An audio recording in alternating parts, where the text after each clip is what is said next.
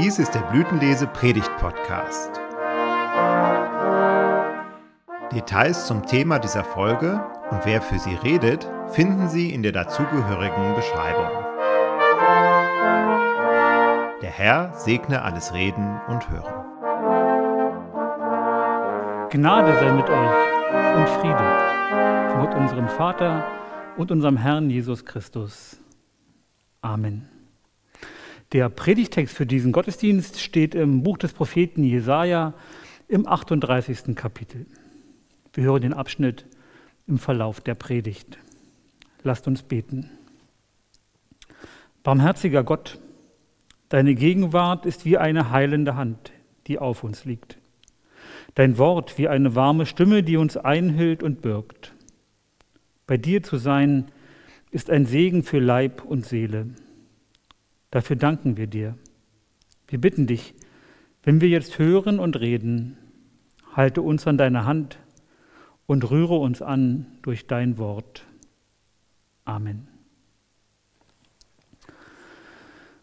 Vor dieser Kirche liegen noch die Kürbisse. Und wir erinnern uns daran, dass wir in der vergangenen Woche Erntedankfest gefeiert haben. Wir feiern das Leben. In Gedanken spazieren wir zurück durch den Frühling und den Sommer. Wir haben uns an den ersten Blüten gefreut. Erst schlugen Büsche und Bäume aus, dann standen sie in voller Pracht. Die Bienen sind durch Felder, Büsche und Bäumen gesummt. Es sind herrliche Beeren und andere Früchte gereift. Die Sonne hat uns gewärmt. Wir haben Tomaten, Gurken, Bohnen und Zucchini geerntet und so vieles mehr. Voller Freude streichen wir die frische Marmelade auf das Brot und es dauert nicht mehr lange, bis wir den ersten Wein dieses Jahres im Glas schwenken können. Das Leben ist schön und wir freuen uns daran. Wir hören heute in dieser Predigt ein Lied des Königs Hiskia. Und in diesem erzählt er genau davon. Das Leben ist wunderbar. Wir wollen es leben in der Gegenwart Gottes und der Menschen, die uns wichtig sind. Hiskia preist den Wert des Lebens. Vielleicht besonders deshalb, weil sein Leben bedroht war. Er war krank, todkrank. Auch dieser König Hiskia gehört zu den Menschen, die eine solche Botschaft in ihrem Leben hören müssen. Du bist so krank, dass dein Leben nicht weitergehen wird.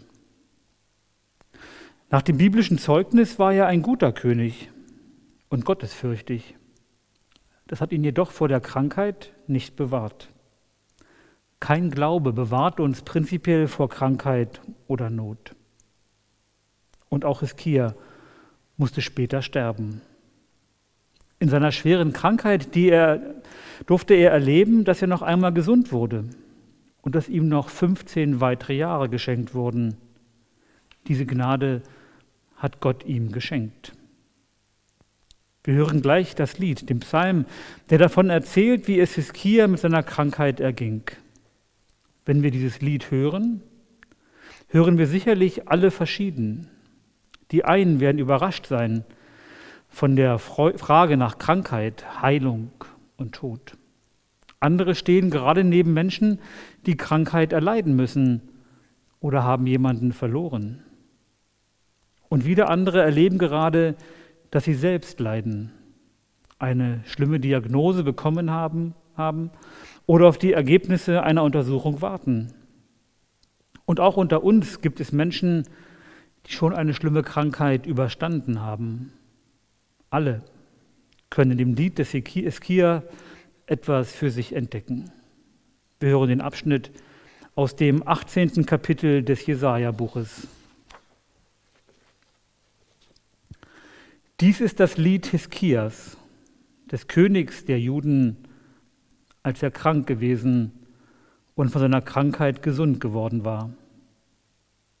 Ich sprach, in der Mitte meines Lebens muss ich dahin fahren, zu des Totenreichs Pforten bin ich befohlen für den Rest meiner Jahre.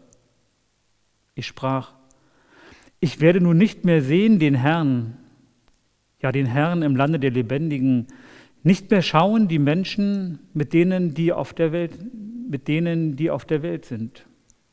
Meine Hütte ist abgebrochen und über mir weggenommen wie eines Hirtenzelt. Zu Ende gewebt habe ich mein Leben wie ein Weber. Er schneidet mich ab vom Faden. Tag und Nacht gibst du mich preis. Bis zum Morgen schreie ich um Hilfe, aber er zerbricht alle meine Knochen wie ein Löwe. Tag und Nacht gibst du mich preis. Ich zwitschere wie eine Schwalbe und gurre wie eine Taube. Meine Augen sehen verlangend nach oben, Herr, ich leide Not, tritt für mich ein. Was soll ich reden, was ihm sagen? Er hat's getan. Entflohen ist all mein Schlaf bei solcher Betrübnis meiner Seele. Herr, Davon lebt man. Und allein darin liegt meines Lebens Kraft. Du lässt mich genesen und am Leben bleiben. Siehe, um Trost war mir sehr bange. Du aber hast dich meiner Seele herzlich angenommen, dass sie nicht verdürbe. Denn du wirfst alle meine Sünde hinter dich zurück.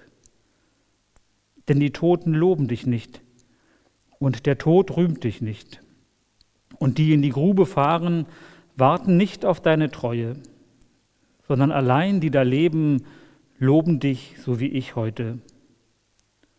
Der Vater macht den Kindern seine Treue kund. Der Herr hat mir geholfen. Darum wollen wir singen und spielen, solange wir leben im Hause des Herrn. Der Herr segne sein Wort an unseren Herzen.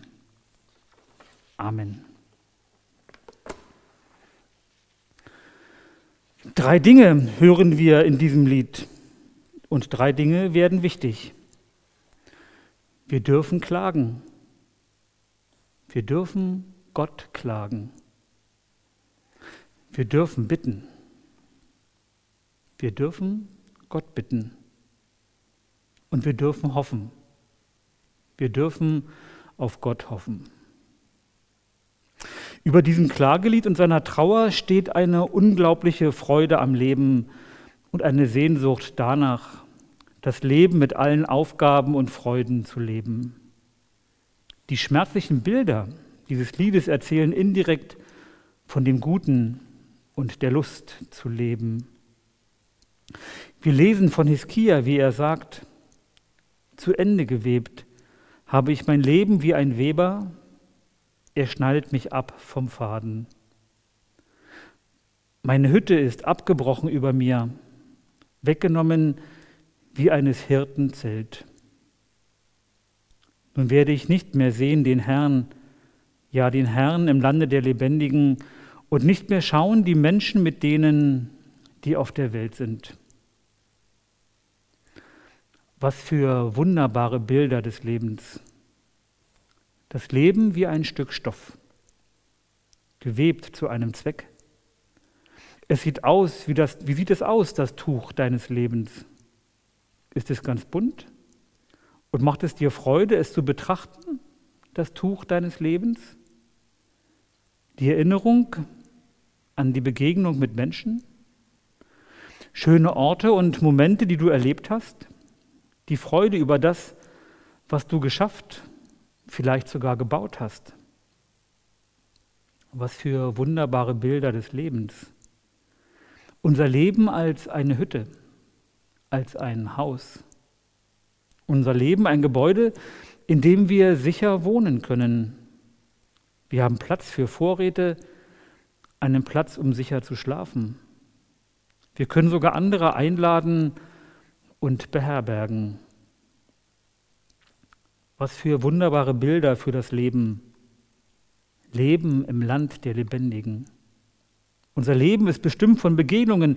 Da gibt es Menschen, wenn wir sie sehen, geht uns das Herz auf.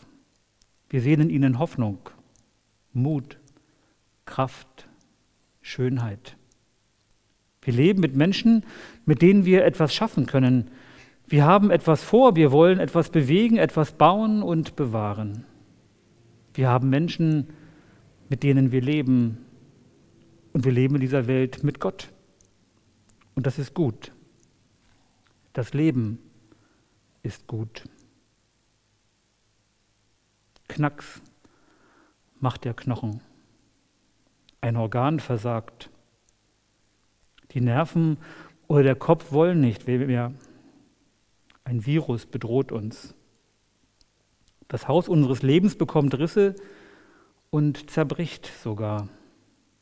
Das gibt es so oft.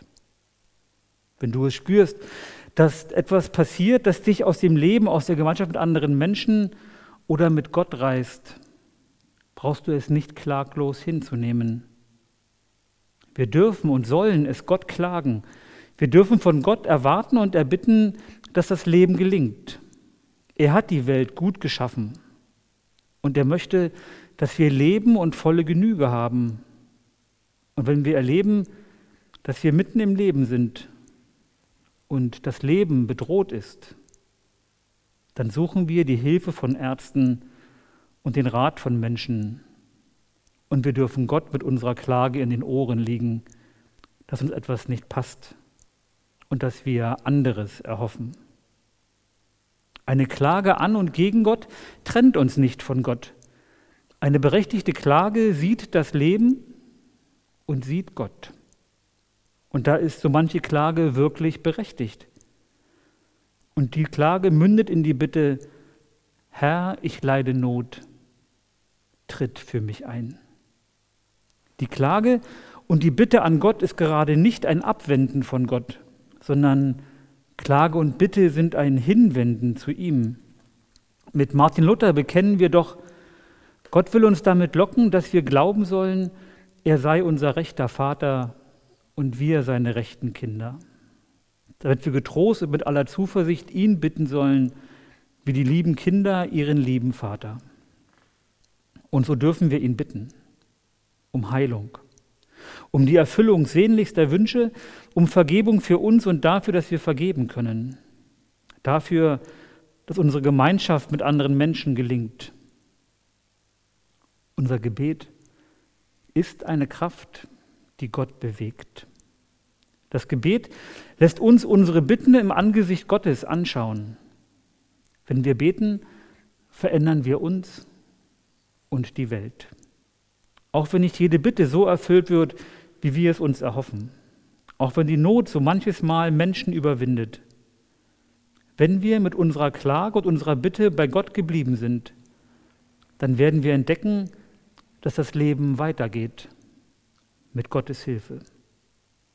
Es gibt für unser Leben sicherlich so manches Mal die Trauer, die wir tragen müssen. Aber wir werden es auch wie Hiskia erfahren, dass wir erleben dürfen, dass Not und Krankheit gewendet werden und dass das Leben siegt. Und wir dürfen uns daran erinnern, mit Hiskia und seinem Lied. Denn die Toten loben dich nicht und der Tod rühmt dich nicht. Und die in die Grube fahren, warten nicht auf deine Treue, sondern allein die da leben, loben dich, so wie ich heute. Das dürfen wir Gott sagen. Wir wollen das Leben und Gott will das Leben. Und in Klage und Gebet verbinden wir uns mit Gott. Als Christen haben wir aus der Auferstehung Jesu eine Hoffnung, die über diese Welt hinausgeht. Ja. Aber diese Hoffnung braucht und darf unsere andere Hoffnung, dass das Leben auch in dieser Welt gelingen soll und schön sein darf, nicht klein machen. Wir dürfen Gott mit Hiskia erinnern, dass er durch die Lebenden gelobt wird. Hiskia sagt am Ende, der Herr hat mir geholfen. Darum wollen wir singen und spielen, solange wir leben, im Hause des Herrn. Wir sollten nicht weniger wollen und tun, singen und spielen, bauen und ernten, genießen und planen, leben und loben. Das Leben ist schön und lebenswert. Die Kürbisse vor unserer Kirche erzählen davon. Mal sehen, was aus ihnen wird. Suppe, Marmelade, Kompott oder ein Gesicht. Vielleicht alles. Das Leben ist bunt. Amen. Und der Friede Gottes, welcher höher ist als alle Vernunft, bewahre eure Herzen und Sinne in Christus Jesus. Amen.